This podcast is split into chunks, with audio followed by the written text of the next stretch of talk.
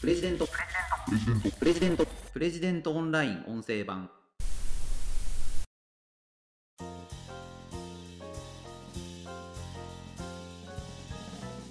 人間が最低限持っていなければならない3つの要素。皆さん答えられるでしょうか？プレジデントオンライン編集長の星野貴彦です。この番組ではプレジデントオンラインの配信記事の周辺情報や解説をお届けしています。今回紹介する記事は野村克也監督の座右の銘。人間が最低限持っていなければならない3つの要素の深すぎる眼蓄という記事です。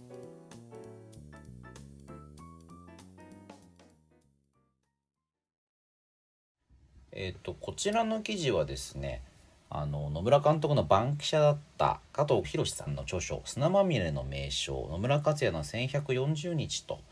いう本の内容を一部抜粋して作った記事になりますね。であの野村さん僕本当に大好きでですねあの本当に面白い方だったし書かれている本の内容残されている言葉どれも本当にあのためになるというか面白いんですよね。うん、でやっぱその言葉の方だっていうようなイメージがあるのかなと。あの本当にこちらがハッとするような言葉をたくさん残されていてそれがこう何て言うんですかね仕事とか、まあ、人生とかそういうのを考えた時にあ野村さんってこういう表現をするんだっていうのをはっと気づかされる、まあ、そういう要素があるんですよね。であのこの記事はですねあの野村さんがあのシダックスという企業チームの監督に転じられた時にまあこんなことをやったんだよというのをまあ紹介しているところになります。あのまあそれまではねずっとあのプロであの仕事をされてたわけですけれども2003年からアマチュアの世界に転じてで当時は「あのムさんってのはもう終わった人だね」なんていうふうに言われてたわけですけれどもあのところがどっこいねそこからまあその後にはその楽天のね担当としてまた球界に戻ってプロ野球に戻ってこられるわけですけれどもこのシダックスでいた時にも大活躍しているんですよね。でこの時に野村さんが大事にされてたというのが昼間の練習はもちろんなんですけれども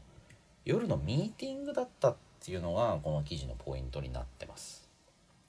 プロ野球をする人っていうのはスポーツエリートですよね。まあここではアマチュア野球なわけですけれども野球をやる人たちっていうのは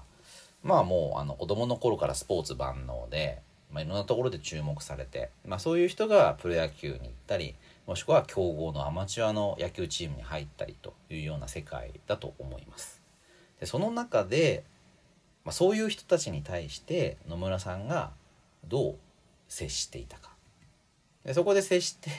いた接し方というのがやっぱりミーティング、まあ、全員を集めてですね夜に座学をするとでそこで野村の考えっていうですねオリジナルのテキストを配布してみんなで、勉強するというのを一生懸命やったそうなんですよね。でこれをやるかやらないかで選手たちの力チームの力、まあ、これが全く変わっちゃうということを野村さんはよく知っていたわけです。だから野村さんの指導するチームというのはどれも強かった。面白いですよね。野球を教えるんじゃなくて野球に対する考え方を教えているんです。野村の考えこのテキストにはですねまず最初に「お断り」って書いてあってまあこう書いてある「この野村の考えは不器用な二流選手の話。へりくつと思う人。興味のない人はご遠慮ください」いやーだからその野村さんっていうのは王とか長島とかそういう、まあ、本当に今でも知る人が知らない人がいないそういう選手たちと同じ世代で活躍したまあ大選手なんですよね。記録の上でも大選手ですししかも保守というキャッチャーという非常にこうあの必ず毎日毎日試合に出るのにあの球を受け続けるってですね非常にこう労力のかかる大変なポジションでありながら首位打者であったりあのすごい記録をいくつも残されているんですよね。まあ、それなのに自分を不器用な二流選手っていうふうに言うと。でまあ、確かに王長島そういう選手に比べると野村さんっていうのは花がないと言われたこともあるんですよね。でそのことを腐す腐るのではなく二流選手というような言い方で表現する、まあ、これがね野村さんの考え方のうん味なんですよね。例えばあとこういうことを話します。我々の一日の中心軸は仕事です。仕事なくして人生は考えられません。我々の仕事は結果至上主義の世界です。いい仕事をするいい結果を出す。そのためには技術だけを磨こうという取り組みだけでは上達や進歩成長は望めません。専門家意識を根底に持つことによって知識欲や探求欲が旺盛になり専門家として恥じない人間形成をしていくようになると思うのです。野村の考えが示す通り野球を掘り下げていろんな角度から見ていくと野球の奥深さが分かりいい結果を出すためのいろんな方法があることに興味が湧いてきます。そんな見方もあるのか。奥が深いなぁと感じるはずです。だから野球を100年以上経っても人の心を捉え感動を与えるのです。真の難しさを体験して通過しない限り本物や一流にはなれません。仕事は元来厳しいものです。地平道を吐くほど心身を鍛えいい結果を出すために苦悩しそこから這い上がったものこそが本物の一流なのです。チームの鏡となり人間味を感じる人間であってほしいものです。努力らしい努力をせず天性だけでいい成績を残している選手なんて魅力もないしチームにとってもありがたくありません。こういう言葉選手たちはね聞いたことがなかったんだと思うんですよね。誰もが前のめりで聞き入って必死にメモをしていた。学校の授業なんていつも寝ていたし野球の成績が良ければみんなに褒められた。まあそういうスポーツアスリートたちばかりですけどもその人たちが思わず前のめりで聞き入ってメモを取ってしまう。これがね野村さんの言葉ですよね。専門家意識を持て。天性で仕事をするな、まあ、この辺りなんかもねスポーツエリート野球選手には響くと思いますよね。野村さんって野球について本当に詳しい。野球選手として一流なのに野球の評論家としても一流なんですよね。これはあの当然じゃないんですよね。野球の評論家として一流になるにはいろんなことを調べなければいけませんし勉強しなければいけない。天性だけでは絶対に無理です。先ほどの言葉のように地平道を吐くほど鍛えている苦悩している。だから評論家としても専門家として一流になってるわけなんですよね。そうすると当然ですけども野球も上手くなるだからもう本当に野球に全てをかけてるわけですけれどもそれは自分をトレーニングするということではなくてプロフェッショナルとして野球に関わるということにおいて野村さんというのは卓越しているということが、まあ、さっきの短いセリフの中にも詰まってると僕なんか思うんですよね。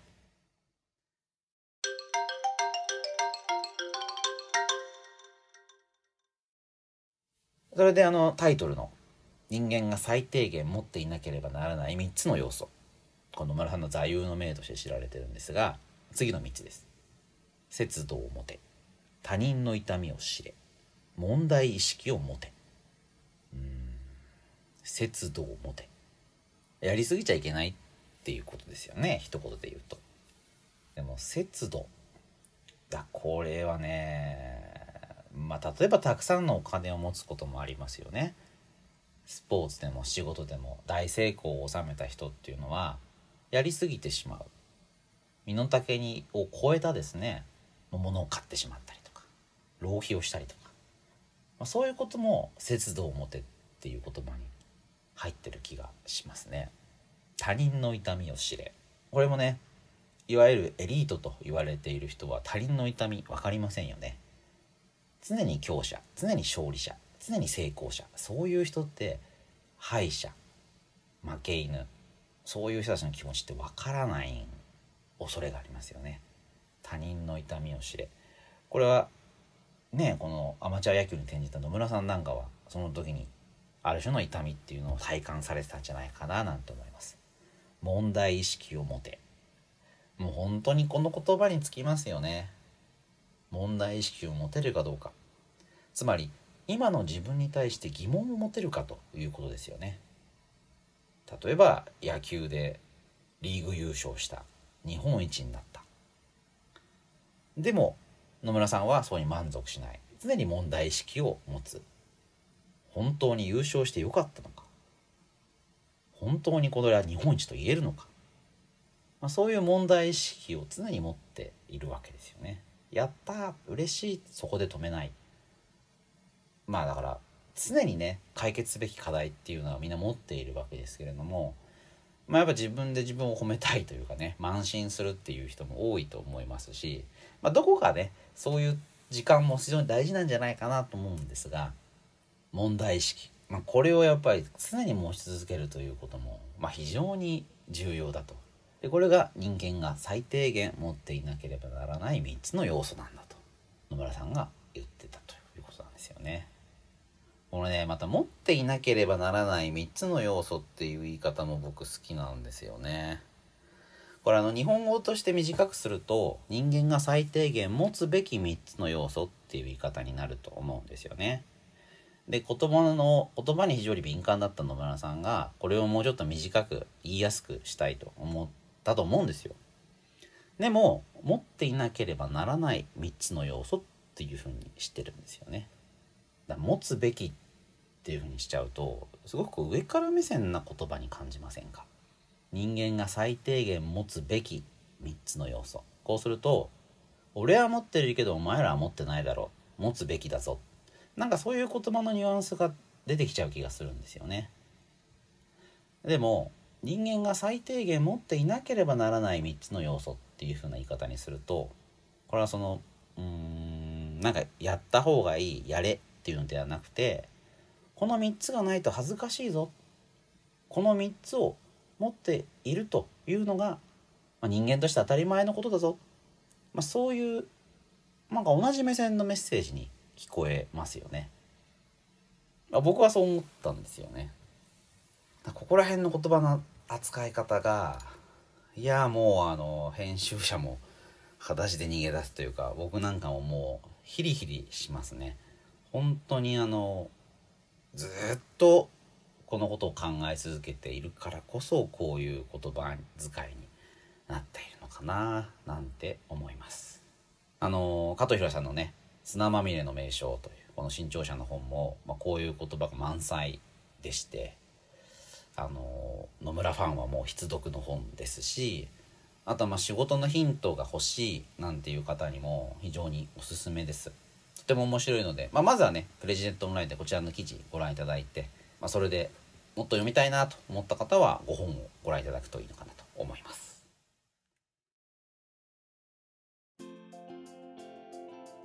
ということで今回は野村克也監督の座右の銘人間が最低限持っていなければならない3つの要素の深すぎる眼蓄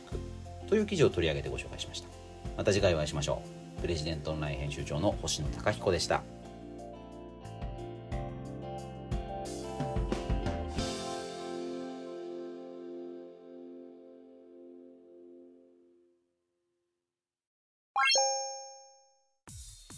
日経新聞長官の厳選ニュースを毎朝コンパクトに聞ける「聞く日経」仕事や生活のハック術を編集部が語り下ろす。ライフハッカー日本版。タイニーハックエクスプレス。イノベーションを生み出すヒントが見つかる。浜松町イノベーションカルチャーカフェ。